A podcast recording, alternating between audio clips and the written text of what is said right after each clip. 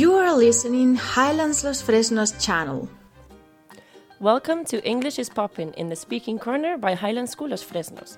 Hello, my name is Miss Sophie, and I'm here with, with Miss Vivi to talk about a new project that we've started in preschool.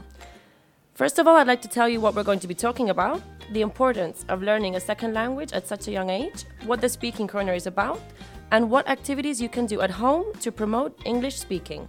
Miss Vivi, are you ready to begin? Hello, Miss Sophie, and everyone out there. It's a real pleasure for me to be here with you and talk about this interesting and innovative project like the Speaking Corner. A corner where children learn and feel comfortable using English in their daily routine. Well, I certainly have lots of questions, and I'm sure everyone at home does as well. But first of all, um, taking into consideration that you have English classes and it's a bilingual school and children are speaking English with their teachers in the classroom, what's the purpose behind a speaking corner? Why take the children out of the class just for that little bit of time to speak English? Well, I can answer that question to you with one small word, and is boost.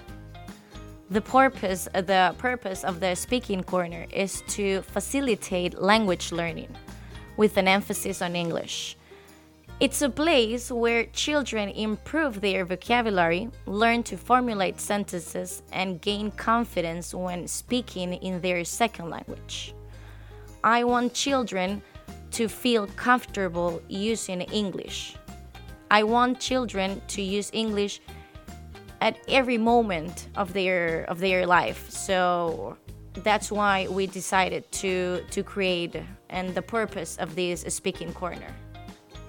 Okay, I understand, but I still have some some doubts.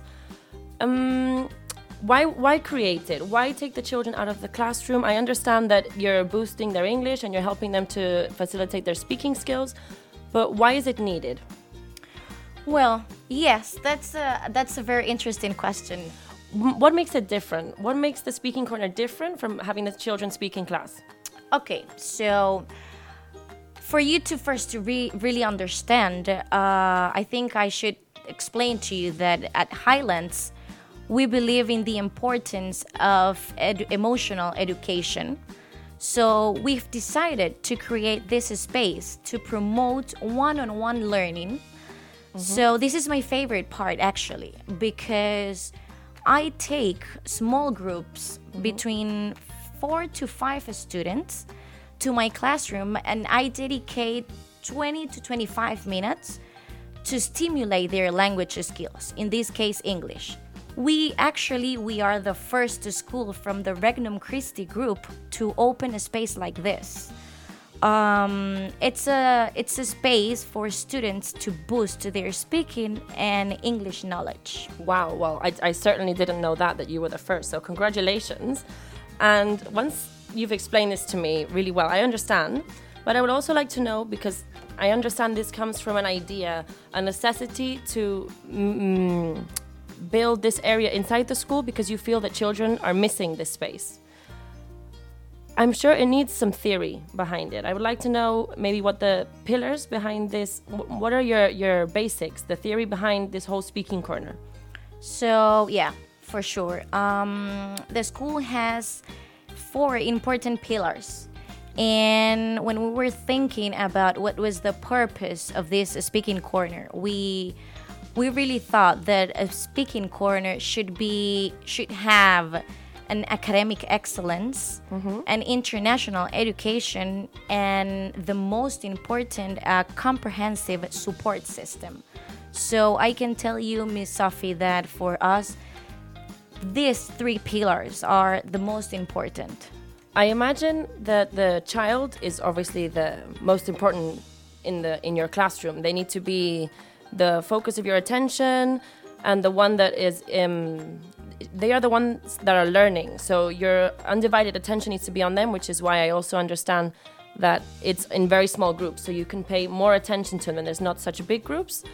i w- I'm also wondering what the role what's your role inside the classroom? What um, how do you help them? Do you guide them? Do you do set activities that they have to follow? Is there um, freedom in your classroom? How do you set up your your time with them? Well um, i have uh, for me me as a teacher, I have uh, three roles inside the classroom and outside too. Um, I guide, I encourage, and I motivate students through their learning process, of course, in this case, English. Um, we want them to feel safe and not be ashamed of making any kind of mistakes. When they are talking and they use an incorrect word, I don't correct them immediately. I wait for them to finish and then I repeat the same sentence but saying it the right way. So I'm gonna give you a quick example, Miss Sophie, and and you parents out there. Um, a student comes to me and he says, Miss Bibi, yesterday I go with my parents to park. As you can see, uh, it's a great sentence, but there are some mistakes. So my answer immediately is, Oh, wow, how cool! You went yesterday with your parents to the park. So in this case, I am not telling them, Hey, you said this wrong. For I am trying to make them realize their mistake by listening to me saying it again. So, as you can see, most of the times I guide, but also I encourage and I motivate them. Okay. I found really interesting that you said that they shouldn't be ashamed to make mistakes because I get the feeling that in the past, lots of children learn and feel that they cannot, they're not allowed to make mistakes. They are frightened to speak, and this is exactly the opposite of what we're trying to do here. We want them to speak and if they make a mistake, learn from it. We don't want them to be afraid to speak, like lots of children have in the past when speaking English. You also talked about them feeling safe, and I, I find this one of the most important things. They need to feel like it's okay for them to learn, and they need to feel happy with where they are. A question comes to mind What does it feel like for them? What do you think it feels like for your children in the speaking corner? Well, Miss Sophie, as you said, even for us, sometimes making mistakes it's terrible like we are super ashamed of doing something wrong and and that's the thing that i want kids to know like we learn from them and as much as you keep on going things are gonna go fine so this is a very important question miss sophie and i i really want parents to know that the speaking corner even though it's another language not their native language it's a safe place to make mistakes and learn from them. It's a place where they can enjoy playing a game or singing a song and at the same time learn English. I try to, to make from this space something interesting and meaningful. It's it's amazing, Miss Sophie, to to listen to to my students every time that I get inside to their classes, how happy they are to see me and how excited they are with the fact that today we have a speaking corner and they come to me asking me if Miss Bibi, can I be the first one? Or Miss Bibi, is my group going first? Please, please, please. So it's very, very nice. It's, it's super comforting. I imagine that's mm, it just makes your heart swell, no? When you see children so happy to see you, and especially to speak in a language that's not their own because I understand that some children find it very difficult to speak in English and it's a burden for some of them. And for them to be excited to actually go into a, a, a different classroom where it's only English speaking and them to be excited to do so, it means you're doing something right. Uh, not only something, a lot of things right to make them happy. Thank you for that, Miss Sophie. you're welcome. It's what I think and I believe. And I would like to say also, I would like to take the take a moment just to also add to the parents because you're making a point of saying that mistakes are okay. I believe mistakes are not only okay at school, but they should also be okay at home. And remember, parents, to accompany your children in their mistakes, make them feel that it's okay, and just correct them, and make them feel like it's a safe place also make mistakes not only in the speaking corner but at home as well. When you're talking about um, how it's a safe place and how you let them make mistakes freely so they can learn from them. Um, I think about what your routines can be because this must be a set part of your routine and how, how you do your classes with them. Is there a set routine or is it a creative space where every day is different? Do the children know what they're going to do every day or they have no idea and that's why they're so excited to go? Um, no, they they don't know what we are going to do in in the speaking corner. Um, I have like a set routine and also a creative space. And the set routine it's very simple. It's to start telling you how is my my class. I need to to start telling you out there and to you, Miss Sophie, that my class lasts 20 minutes. So I want them to learn as much as possible during that time. Um, I always start my classes with a good morning and how are you today song because I really think it's important to know how things are. Uh, kids sometimes tells you, well, I am a little bit sad because this or that. So Yeah, I imagine this has something to do with the emotional development that you talked about earlier. Exactly, exactly. Um, and in that way, I can also know if he's not talking that much today, it is because something happened at home mm. or how is he feeling. So for me, it's very important always to ask, How are you today? And then I start with the activity. Activities are easy, are funny, and are always different. And, and they are according to, to their level. I'm gonna give you like a quick example of what we do. And I use a lot of language cards. So I show them these these flashcards and I start asking questions. And the students should answer my questions freely, of course, but following the correct way of answering, giving me complete answers, not just words. Wonderful. That's very important as well. And you're giving me a lot of information, and I'm sure everyone at home is also astounded by all the different things that you do. But I, I would wonder if I was listening to you and to me at home, I would wonder how I could integrate this into my everyday routine with my child. And I'm sure parents are wondering how they can collaborate with you because I'm sure that we we all agree that a team effort is, is better than working alone. And if if you're if the parents at home can work together with you with the speaking corner and when they're not even at school, I'm sure that their learning process will be even greater.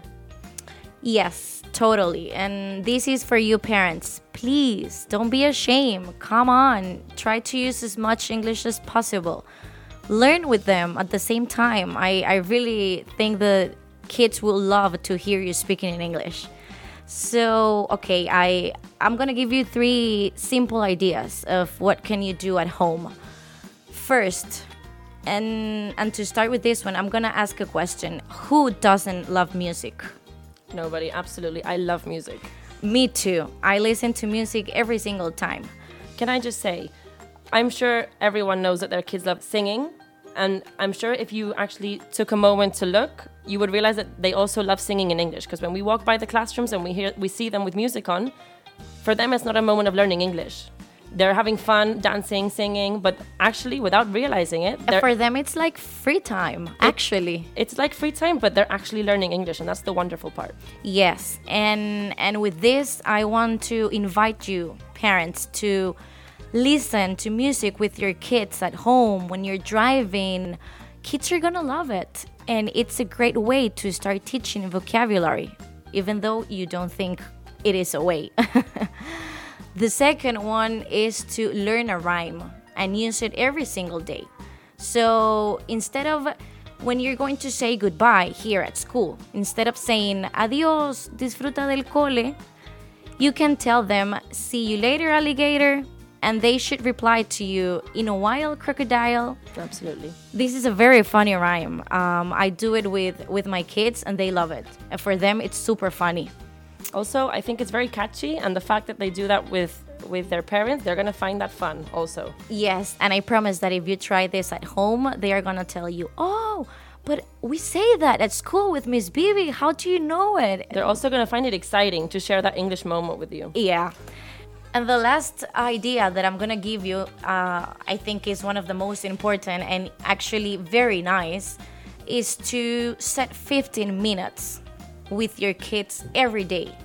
Spend 15 minutes with them doing an activity, an easy activity. Read a book, uh, make a craft, watch a short video with them.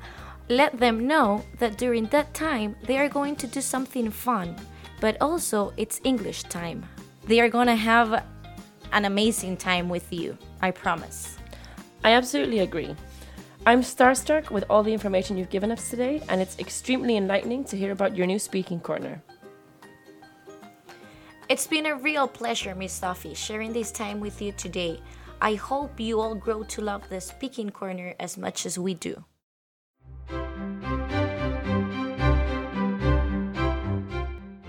We couldn't say goodbye without reminding you small steps are a great start. Even if you carry out a small part of the tips that Ms. Bibi gave us here today, you are already helping a great deal in every child's English learning development.